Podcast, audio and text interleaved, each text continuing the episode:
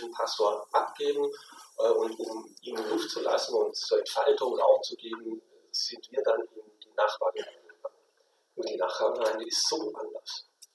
Die ist auf dem Land und das sind nur 40 Leute, die sind alle schon über 50, 60. Äh, das ist nicht meine Musik, das ist nicht meine Art von Predigt, das ist nicht meine Art von Glaubensstil, der da gelebt wird. Und ich frage mich immer wieder, was mache ich hier eigentlich? Da kann ich ja nicht mal meine Kinder mitbringen, die gläubig sind. Geschweige denn Leute von außen oder sowas, ja. Bin ich hier richtig? Ich weiß nicht, ob ihr solche Fragen kennt. Ich bin so menschlich, also mir kommen so Und heute möchte ich euch über dieses herausfordernde Thema nachdenken. Wenn es ginge, kann mir das mal jemand helfen, dass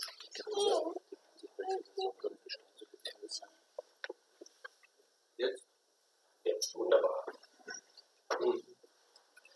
Was ist die Grundlage unserer Gemeinschaft? Ähm, die Grundlage unserer Gemeinschaft.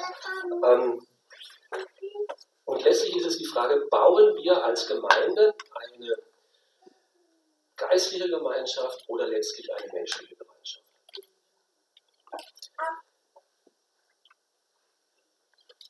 Als erstes.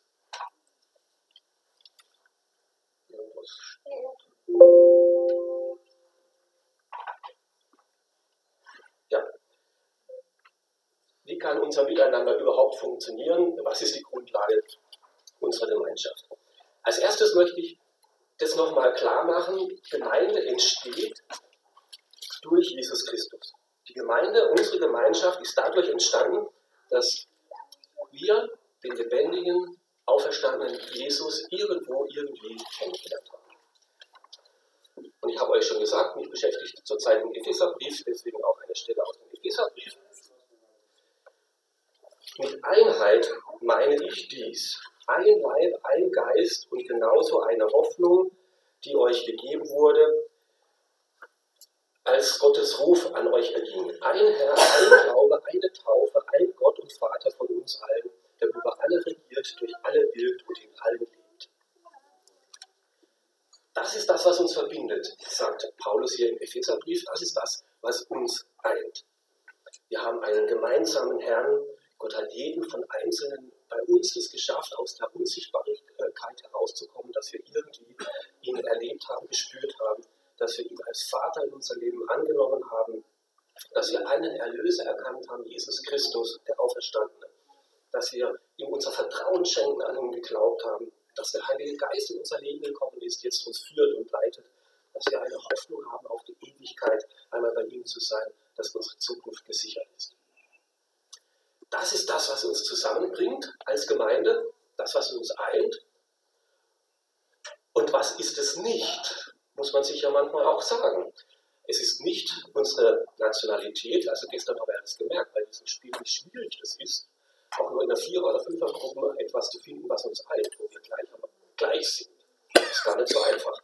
Es ist nicht die gemeinsamen Interessen, es ist nicht die politische Überzeugung, es ist nicht der gleiche Musikstil, es ist nicht der gleiche Lebensstil, es ist nicht der gleiche Bildungsgrad, es ist nicht die gleiche Vorstellung von Kindererziehung, es ist nicht die gleiche Vorstellung von Erfolg, die gleiche Vorstellung von einem glücklichen Leben, es ist nicht die gleiche Meinung über die Corona-Maßnahmen, über Donald Trump und Conchita Wurst. Das ist es nicht, was uns eint. Da sind wir wunderbar bunt.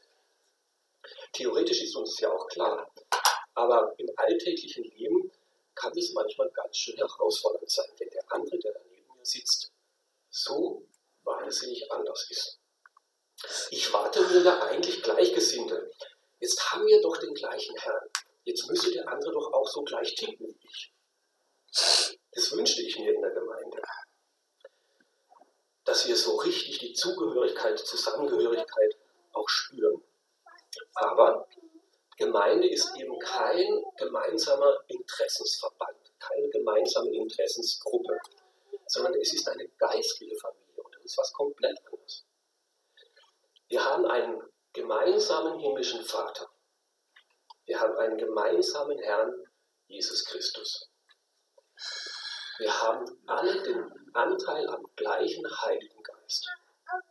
Wir gehören deswegen zur gleichen geistlichen Familie. Wir haben deswegen die gleiche Zukunft. Und deswegen sagt Paulus auch immer wieder in seinen Briefen Geschwister, liebe Geschwister. Und wie ist es bei Geschwistern? Ja, Freunde kann ich mir aussuchen, Geschwister nicht. Ich hätte mir manchmal einen anderen Bruder, einen liebevolleren Bruder gewünscht. Zumindest äh, als wir 14, 15 waren. Jetzt sind wir sehr gute äh, Brüder. Aber damals war das sehr konfliktbeladen. Geschwister kann ich mir nicht aussuchen. Die sind einfach gesetzt, weil sie zur Familie gehören. Und jetzt habe ich zu lernen, sie zu lieben, ob das mir jetzt taugt oder nicht. Christus ist unser gemeinsamer Herr, unser gemeinsamer Erlöser, unser gemeinsamer Hirte, unser gemeinsames Haupt. Und darum sind wir Kinder in seiner Familie, sind, gehören zur gleichen Herde, zur gleichen Schafe, äh, sind wir Schafe, oder wir gehören zum gleichen Körper, sind nur an unterschiedlichen Orten, aber mit dem gleichen Haupt verbunden. Und unsere Gemeinschaft besteht in dem, was in Christus für dich und für mich gemacht hat. Er schafft die Verbundenheit unter uns. Nicht gute Gespräche, nicht ob ich die Unterstützung der anderen erlebe, nicht ob sie mir hilfestellend zur Seite stehen, die Gemeinschaft wird nicht geschaffen durch ein gutes Gottesdienstprogramm oder durch gute Kinderbetreuung, durch lebendige Gottesdienste, durch gemeinsames Gebet oder durch Sympathie oder Interessen. Nein, die Gemeinschaft ist schon da. Wir müssen sie nicht erst bilden. Sie ist schon gesetzt, weil wir durch Jesus Christus in den gleichen Familie, in die gleiche Gemeinde hineingestellt worden sind. Christliche Bruderschaft ist kein Ideal, was wir irgendwann mal am Ende erreichen müssen, sondern es ist von Anfang an da, was wir jetzt entdecken und entfalten sollen. Gott schafft diese göttliche Wirklichkeit. Nicht erst, wenn ich sie spüre und nicht erst, wenn ich sie erlebe, sondern sie ist da gesetzt von Jesus Christus. Und das ist ja auch das Erstaunliche, dass wir das doch auch immer wieder erleben. Also eigentlich fühle ich mich jetzt heute am zweiten Tag schon relativ wohl unter euch. Ich bin schon mal da und da am Abendessen und am Frühstück mit euch am Tisch gesessen. Und die Gemeinschaft war für mich positiv.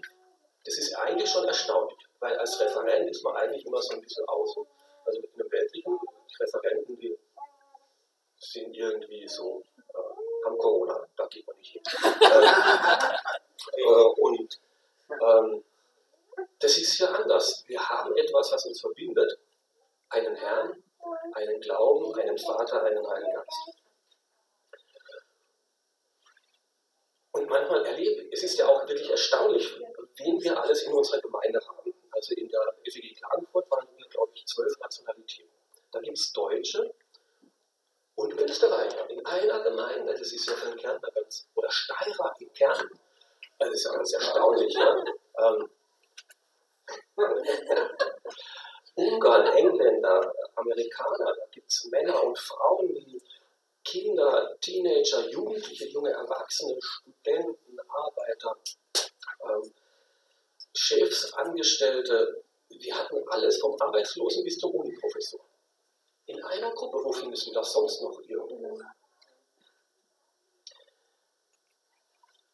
Gemeinde entsteht durch Jesus Christus. Und Gemeinde ist aber deswegen auch anstrengend und manchmal auch frustrierend, frustriert sie mich immer wieder.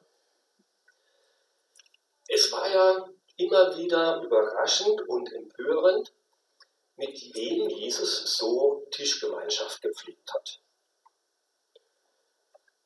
Einmal mit Handwerkern, dann wieder mit Ärzten. Einmal mit Freiheitskämpfern, dann wieder mit Kollaborateuren. Einmal mit Juden, dann mit Samaritanern, mit Ausländern. Einmal sitzt er mit Königen zusammen, dann kümmert er sich um Kinder. Einmal mit den ganz frommen Pharisäern und dann wieder mit den offensichtlichen Sündern. Und gerade für die Frauen äh, seiner Zeit war das immer wieder ein Ärgernis. Mit wem gibst du dich alles an?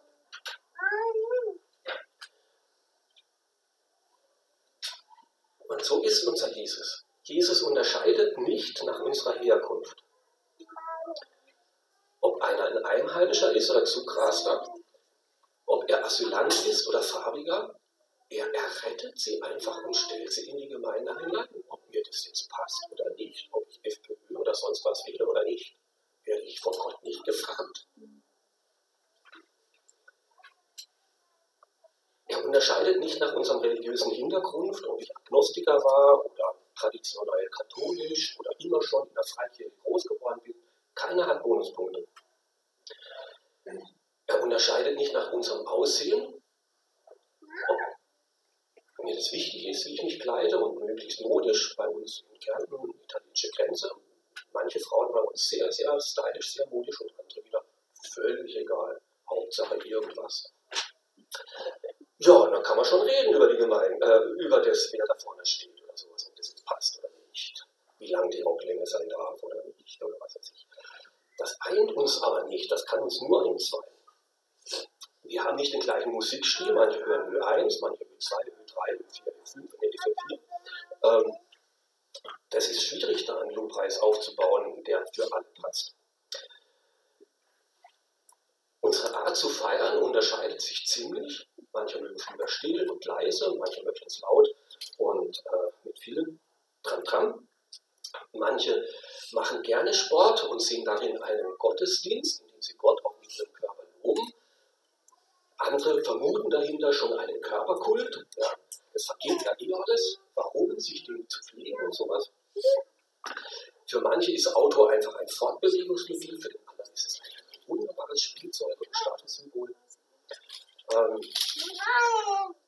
einige mögen gerne Kinder, möglichst viele. Warum nicht vier, fünf, sechs und andere bitte schon eins oder zwei. Aber dann ist auch genug. Manche möchten am liebsten in der Familie bleiben, andere möchten am liebsten ganz schnell wieder in der Arbeit Fuß fassen. Da kann man wunderbar drüber streiten in der Gemeinde als Familie, zusammenkommt. Einigt uns aber nicht, bringt uns eher auseinander. Manche von uns sind Arme, andere sind Reiche, manche sind Hochschulprofessoren, andere haben gerade mal den Hauptschulabschluss geschafft. Das heißt, was ich aufzeigen möchte, Gemeinde ist keine homogene Gruppe. Und deswegen ist es auch anstrengend und das ist normal. Und zu erwarten, alles andere wäre seltsam. Wäre Gemeinde eine homogene Gruppe, wäre es nicht die Gemeinde, zu der Jesus Christus gehören wollte. Weil er ist es, der die Menschen so unterschiedlich geschaffen hat, geliebt und gerettet hat und jetzt in die Gemeinde hineingestellt hat. Wäre mir jeder in der Gemeinde sympathisch, befürchte ich, dass Jesus nicht dabei wäre. Weil dann wäre es nicht die Gemeinde, die er gegründet hat.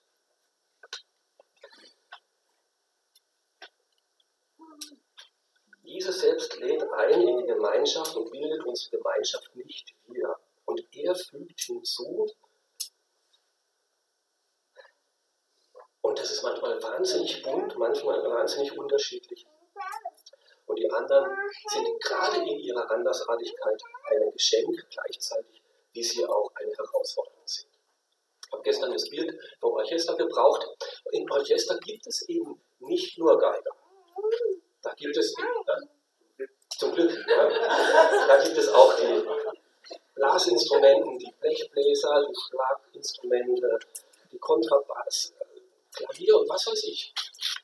Und die sind wirklich unterschiedlich. Die müssen komplett unterschiedlich äh, üben.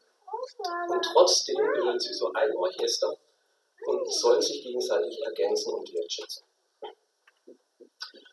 Um das noch ein bisschen weiterzumachen, was das bedeutet. Gemeinde oder Gemeinde bleibt Gemeinde trotz unerfüllter Vorstellungen. Jetzt wird es nämlich wirklich herausfordernd.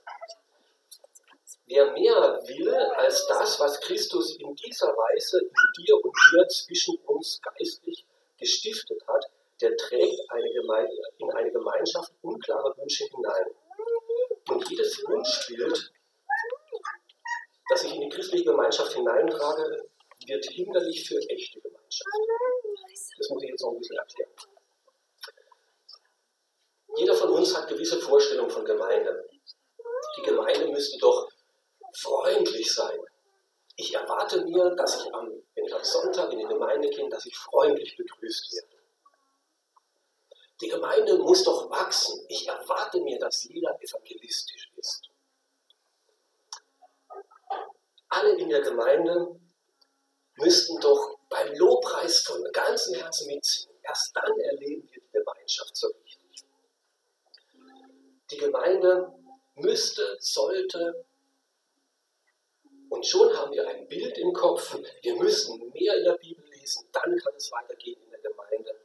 Ähm, wir sollten äh, modernere Lieder singen, wir sollten ältere Lieder singen ähm, und so. Und warum ist das meine Vorstellung? Weil ich es mir so wünsche, weil es mein Wunsch ist, weil es meine Art ist, Glauben zu leben.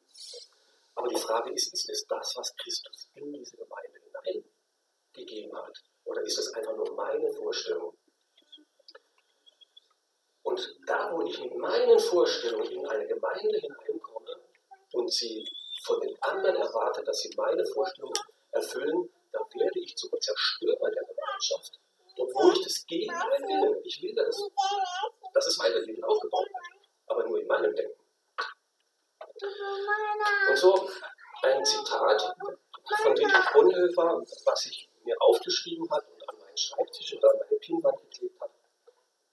Wer seinen Traum von einer christlichen Gemeinde mehr liebt als die christliche Gemeinschaft selbst, der wird zum Zerstörer jeder christlichen Gemeinschaft und ob er es persönlich auch noch so ehrlich und ernsthaft macht. Also, wer seinen Traum von einer christlichen Gemeinde mehr liebt als die christliche Gemeinschaft selbst. Also meine Vorstellung von dem, wie die Graz-Geindorfer Gemeinde sein sollte. Wenn mein Bild ich mehr liebe als dich und dich und dich, dann zerstöre ich diese Gemeinschaft, weil ich dir und dir, dem Christus in dir, dem Einsatz in dir, nicht mehr gerecht werde. Sondern du musst meinem Bild entsprechen. Und ich helfe dir nicht mehr, wie Christus in dir zu entfalten.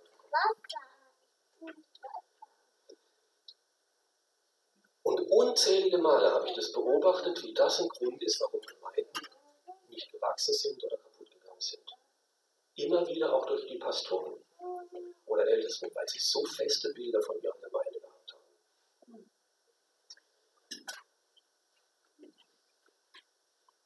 Unser Wunschbild kann eine echte Gemeinschaft hinderlich sein, weil ich dann Programme und nicht mehr Personen im Kopf habe. Kann uns hilfreich sein, jetzt in Corona-Zeit, wo es mit den Programmen vielleicht in Veranstaltungen nicht mehr so einfach ist, wo ich mir fragen muss, was tut der Heilige Geist, was tut Gott eigentlich am anderen, im anderen, mit dem anderen. Und wie können wir das, was Gott wirken will, in ihm fördern, auch wenn es mit Programmen und Veranstaltungen vielleicht nicht mehr so möglich ist. Wer sich das Bild einer Gemeinschaft erträumt, der fordert von Gott und er fordert vom anderen, dass Gott und die anderen das erfüllen, was er sich erträumt. Er trägt eine Forderung in die Gemeinschaft hinein und richtet damit ein Gesetz aus, auf und er wird dem anderen nicht mehr wirklich gerecht. Und so kann es zu großen Enttäuschungen kommen, zu Enttäuschungen über die Gemeinde, zu Enttäuschungen über den anderen und wenn es halbwegs gut geht, auch über die Enttäuschung über mich selber. Weil ich merke, auch ich kann es nicht so leben, wie ich es eigentlich gerne würde und wie es richtig wäre. Aber christliche Gemeinschaft werden wir nicht erst dann, wenn sich meine Wünsche erfüllen, sondern wir sind es. Zweiter äh, herausfordernder äh, Aspekt. Gemeinde bleibt Gemeinde trotz Versagen der anderen. Wenn wir zusammenkommen, kommen wir eben nicht nur als äh, Christen zusammen, sondern wir kommen auch als Sünder zusammen. Und je mehr wir Gemeinschaft pflegen und je enger wir uns kommen, umso mehr merken wir das auch. Manchmal habe ich mir schon gewünscht, ach, wäre ich doch wieder in der evangelischen Kirche. Da sind die Bänke so lang, da kann man wahnsinnig gut auseinanderrutschen. Nach dem Gottesdienst reicht ein Hallo und schönen Sonntag und das war's mit Gemeinschaft. Wie einfach ist das? Wie anstrengend kann das in der Freikirche sein?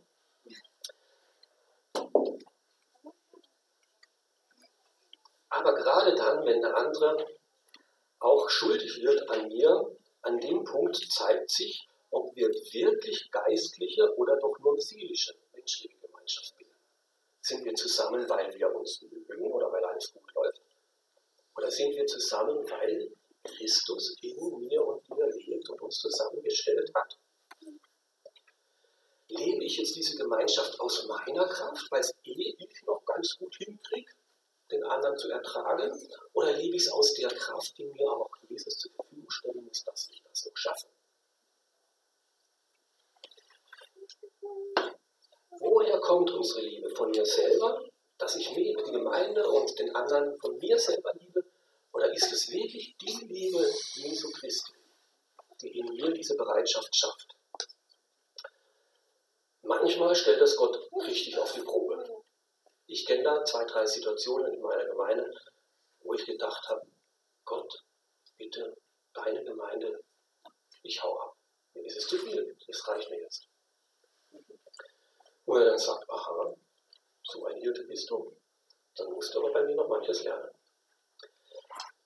Konflikte sind zum Reifen da und nicht, um die, sich aus der Gemeinschaft zurückzuziehen. Gerade dann, wenn mein Bruder, meine Schwester an mir sündigt, wird sich zeigen, ob ich eben menschliche Gemeinschaft anstrebe oder ob es eine christliche Gemeinschaft ist. Die menschliche Liebe ist die Liebe, die sich am anderen entzündet, wo man sich halbwegs noch sympathisch findet. Aber die christliche Liebe ist die Liebe, die den anderen annimmt, auch wenn er noch Sünder ist. Und Jesus hat uns bedingungslos angenommen. Ein grundsätzliches Ja, bevor wir noch irgendwas getan haben.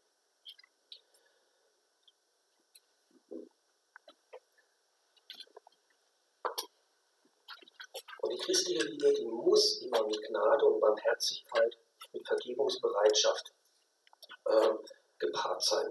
Gnade und Vergebung statt Verurteilung und Rückzug.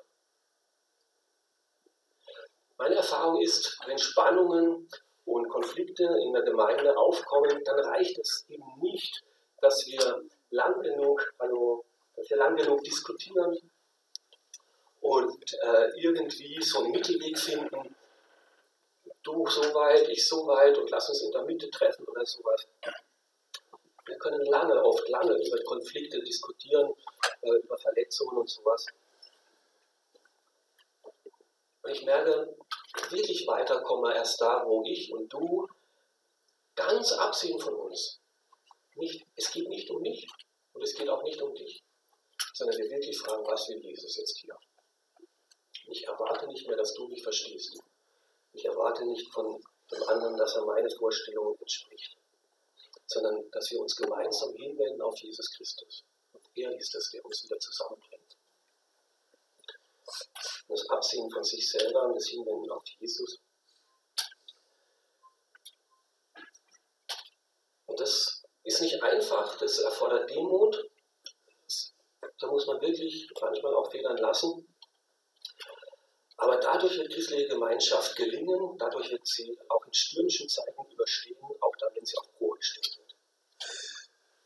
Also, eine christliche Gemeinde, Wunsch und Wirklichkeit, viele meiner Wünsche und Vorstellungen werden enttäuscht, aber es hängt nicht an meinen Wünschen. Meine Wünsche können zwar schädlich sein, trotz enttäuschter Vorstellungen und trotz dem Versagen von anderen bleibt die Gemeinde, die Gemeinschaft mit meinen Glaubensgeschwistern und haben wir füreinander da zu sein.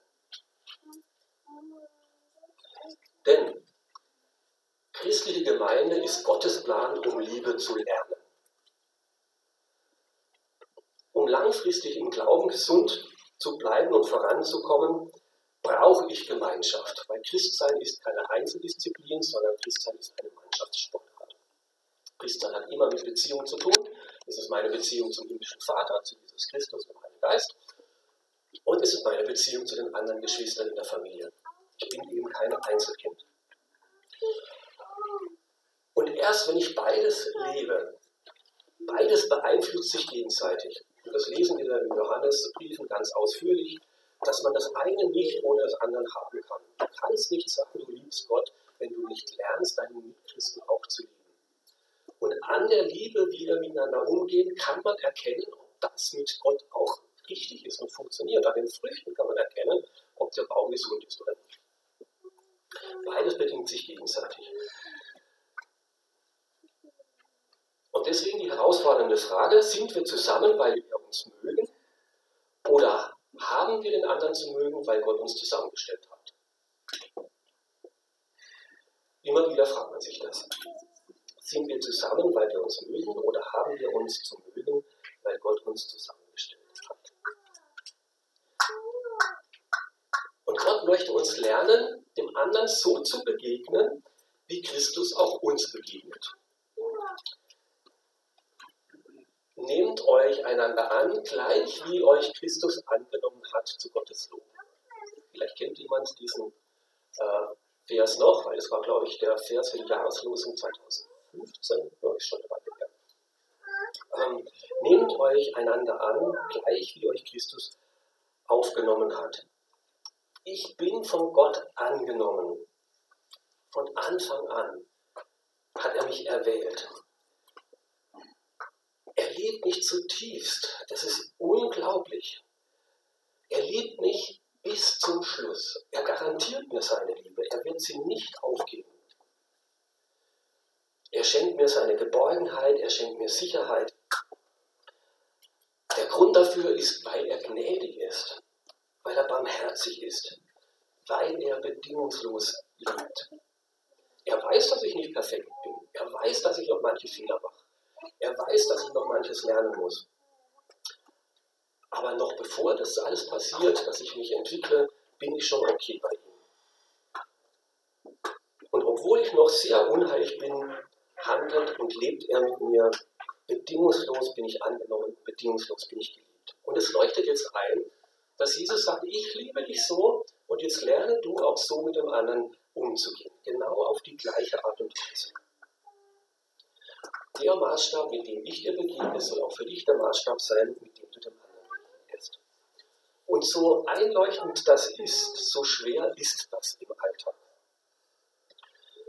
In diesen alltäglichen Fragen, wenn der andere wirklich so anders ist, mit dem Jesus mich jetzt an den gleichen Tisch gesetzt hat. Normalerweise hätten wir mit manchen Leuten, die jetzt in der Gemeinde mit uns da unterwegs sind, normalerweise in unserem normalen Leben nicht so unbedingt viel zu tun. Würden wir uns auch nicht gerade als Freunde aussuchen. Aber jetzt hat uns Jesus da hingestellt, um miteinander, aneinander zu reifen und zu lernen.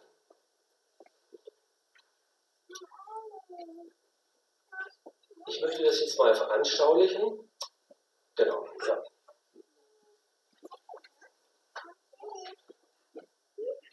Ich habe da ein paar Flaschen mitgebracht. Und das möchte ich jetzt dann auch erklären. Und warum? Ähm, also die sind alle unterschiedlich und ähm, es sind fast alles. Ja, okay, sie sind unterschiedlich. Ja. Und jetzt müsst ihr mal rausfinden, was eint die eigentlich. Wie kann man die jetzt zusammenfassen? Es sind Flaschen. Ja. ja. Genau, es sind Flaschen, ja. Das heißt, ja. ja also und sie sind alle ja, leer. Genau. Ähm, Glasflaschen, ja.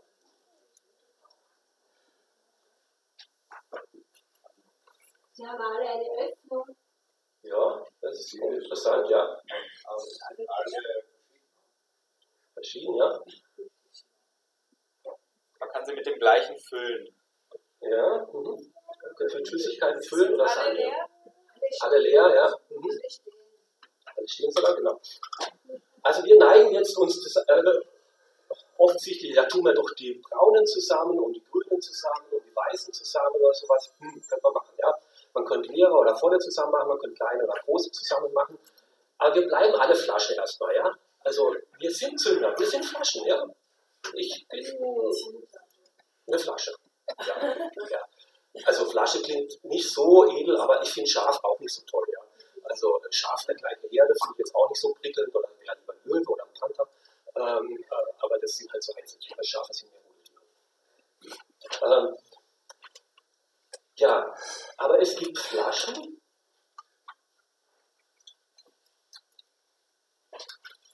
das sind Einwegflaschen und es gibt Flaschen, das sind Pfandflaschen. Einwegflaschen, die werden in den Müll geschmissen, beziehungsweise in Glascontainer. Und dann gibt es aber Mehrwegflaschen. Da gibt es jemand, der gesagt du bist eine Flasche, aber ich will dich zurückhaben. Ich habe einen Pfand für dich hinterlegt. Du bist mir wertvoll. Und ich möchte dich in meiner Gemeinschaft wieder zurückhaben. Und das ist eher das, was wir entdecken müssen in der Gemeinde. Nicht, wo wir vielleicht sonst mit anderen vielleicht auch eine Einheit haben. Für den anderen hat Jesus auch sein Leben gegeben. Den anderen will er auch in seine Gemeinschaft haben. Den anderen will er auch zurückleben in seine Gemeinschaft. Und im anderen liegt auch etwas von diesem Geist Gottes. Und das zu entdecken, immer wieder in der Gemeinschaft, obwohl wir Flaschen sind. Das ist die Herausforderung, wenn wir über Gemeinde nachdenken.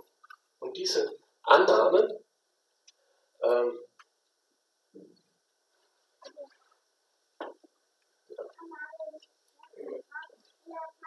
diese Annahme ist mehr als Toleranz.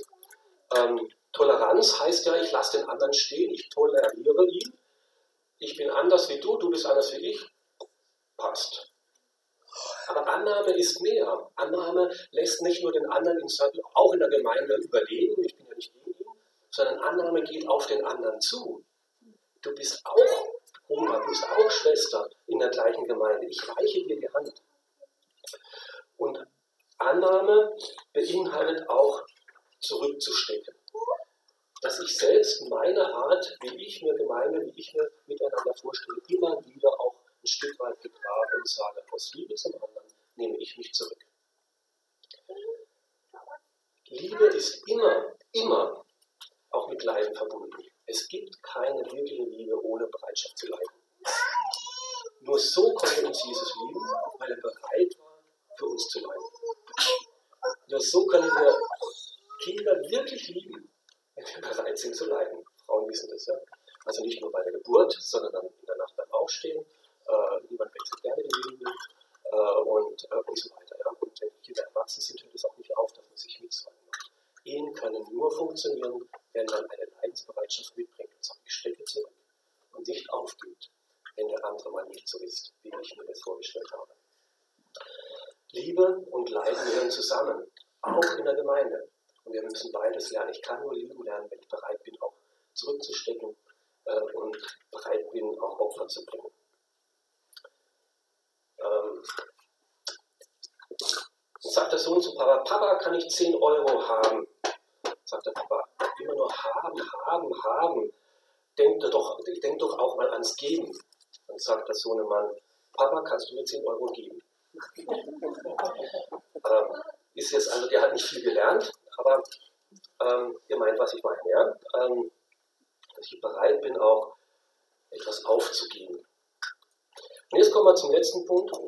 Christliche Gemeinschaft ist aber trotz aller dieser Schwierigkeiten, wo Gemeinde nicht meinem Wunschbild entspricht, ist es trotzdem ein Geschenk Gottes an dich. Dass wir nicht nur nebeneinander sitzen, ähm, sondern ehrliches Interesse aneinander haben, das ist doch alleine dieser Ursache verschuldet, dass Gott uns verbindet, dass Gott etwas in dir tut und dass Gott etwas in mir tut. Dass der Heilige Geist in dir lebt und der Heilige Geist in mir lebt. Und immer wieder spüren wir das auch, dass wir hier eine Verbundenheit haben, die menschlich eigentlich nicht mehr nachvollziehbar ist. Also dass ich heute am Frühstückstisch einfach da mit Emanuel über ganz persönliche, private Sachen aus unserer Familie erzählen, das ist nur in christlichen Gruppen halbwegs nachvollziehbar. Sonst würde sich das sehr bedeckt halten, wird privat.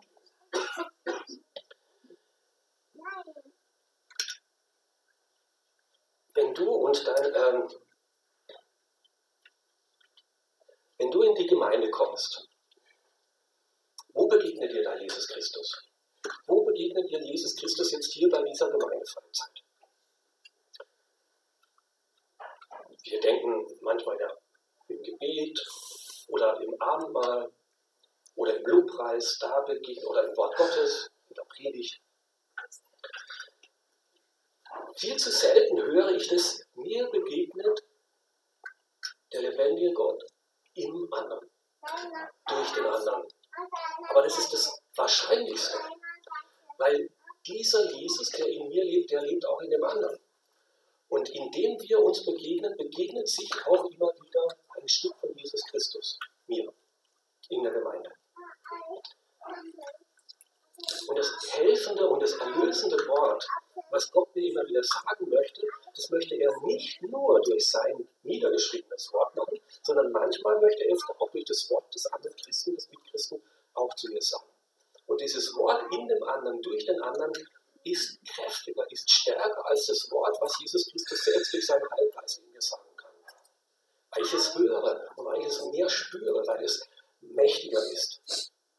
Der Christ im eigenen Herzen ist meistens schwächer als der Christ im Wort des anderen.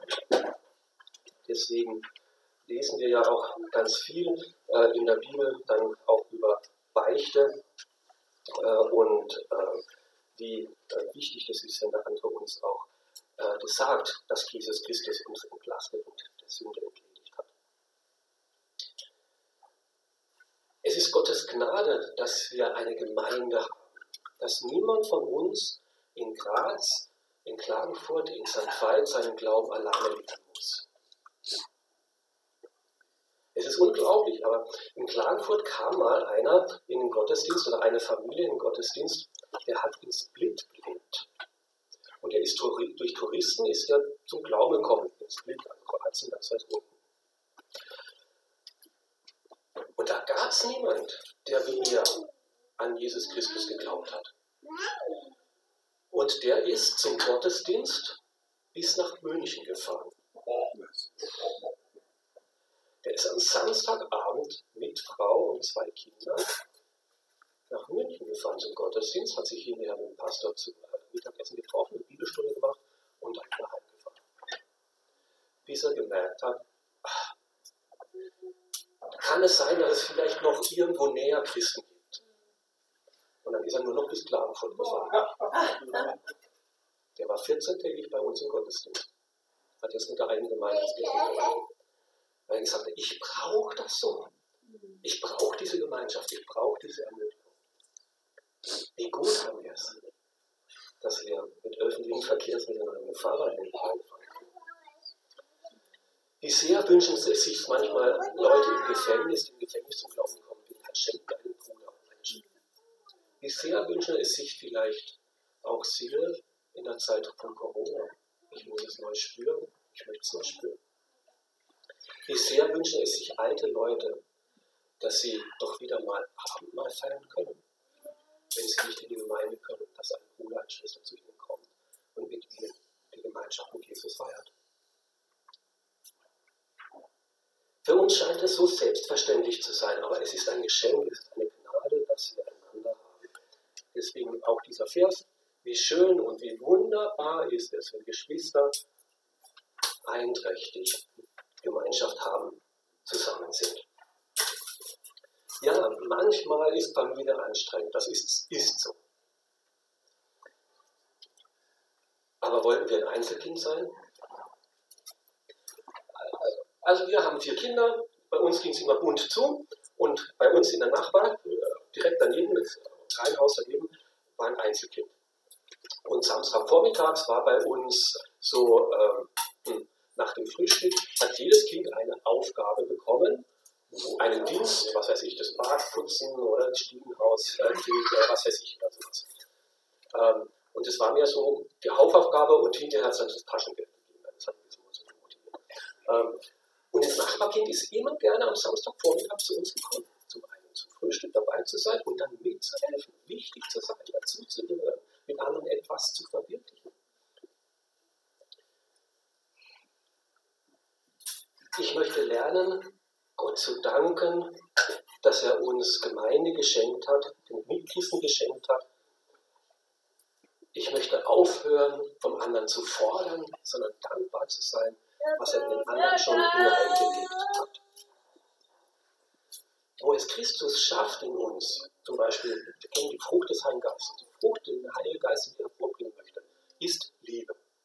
Und dann eigentlich kommt ein Doppelpunkt.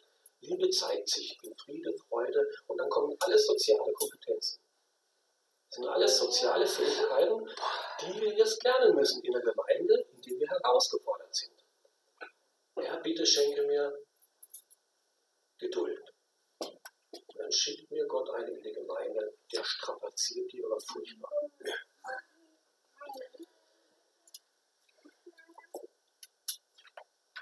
Und da, wo wir das lernen, dem nicht aus dem Weg zu gehen, sondern zu reifen, selber zu reifen, im Miteinander zu reifen, da reift und wächst unser Glaube. Kirchen wollen ja gerne glänzen durch dass die Gemeinde wächst oder dass sie irgendwas Besonderes haben, eine ganz tolle Lobpreisband oder eine ganz tolle Schauspielergruppe oder eine ganz tolle Homepage, eine ganz tolle Art von Evangelisation, eine ganz tolle Art von Kurs. Aber vielleicht ist es mehr, dass Kirchen dadurch glänzen, dass sie in einer Buntheit aushalten, trotzdem in Liebe zu leben. Dass einzelne Personen, die ganz schillernd sind und bunt, dass trotzdem noch etwas von dieser Liebe, Gnade und Fürsorge und herzlichen Anteilnahme, Barmherzigkeit und Langmutfreundlichkeit und Liebe und Freude in dieser Art von Gemeinschaft lebendig ist und spürbar ist. Das ist etwas, was Gott uns schenken möchte.